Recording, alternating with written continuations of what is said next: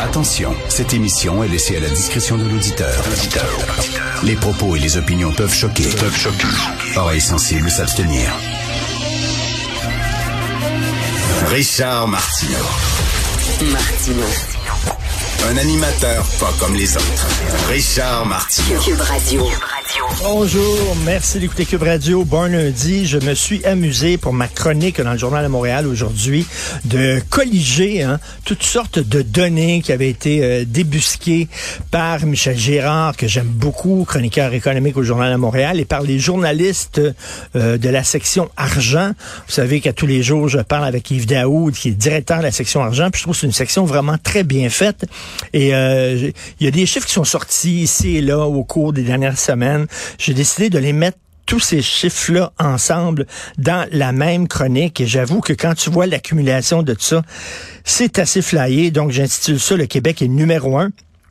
Alors, euh, selon les calculs effectués ces derniers mois par Michel Gérard et les journalistes de la section argent du journal, le Québec est le champion canadien de l'inflation, le champion des taxes et des impôts, le champion de l'aide aux entreprises, la deuxième province en ce qui a trait aux dépenses gouvernementales, la deuxième province la plus endettée du pays et la province où on crée le moins d'emplois.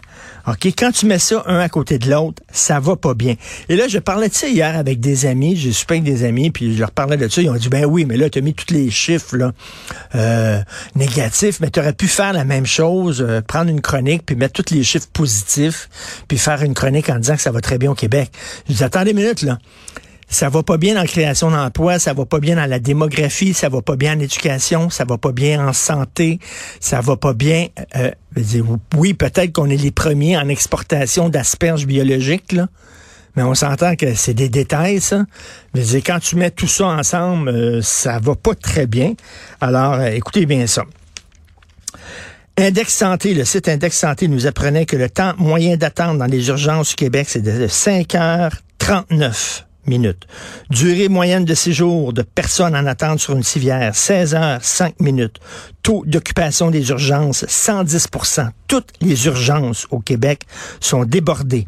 La proportion de nos établissements scolaires en mauvais état, 61 il y a tellement d'écoles vétustes au Québec que le gouvernement veut revoir la façon d'évaluer l'état des bâtiments scolaires. 4000 profs ont déserté nos écoles en trois ans. Le quart des enseignants quitte la profession dans les cinq premières années.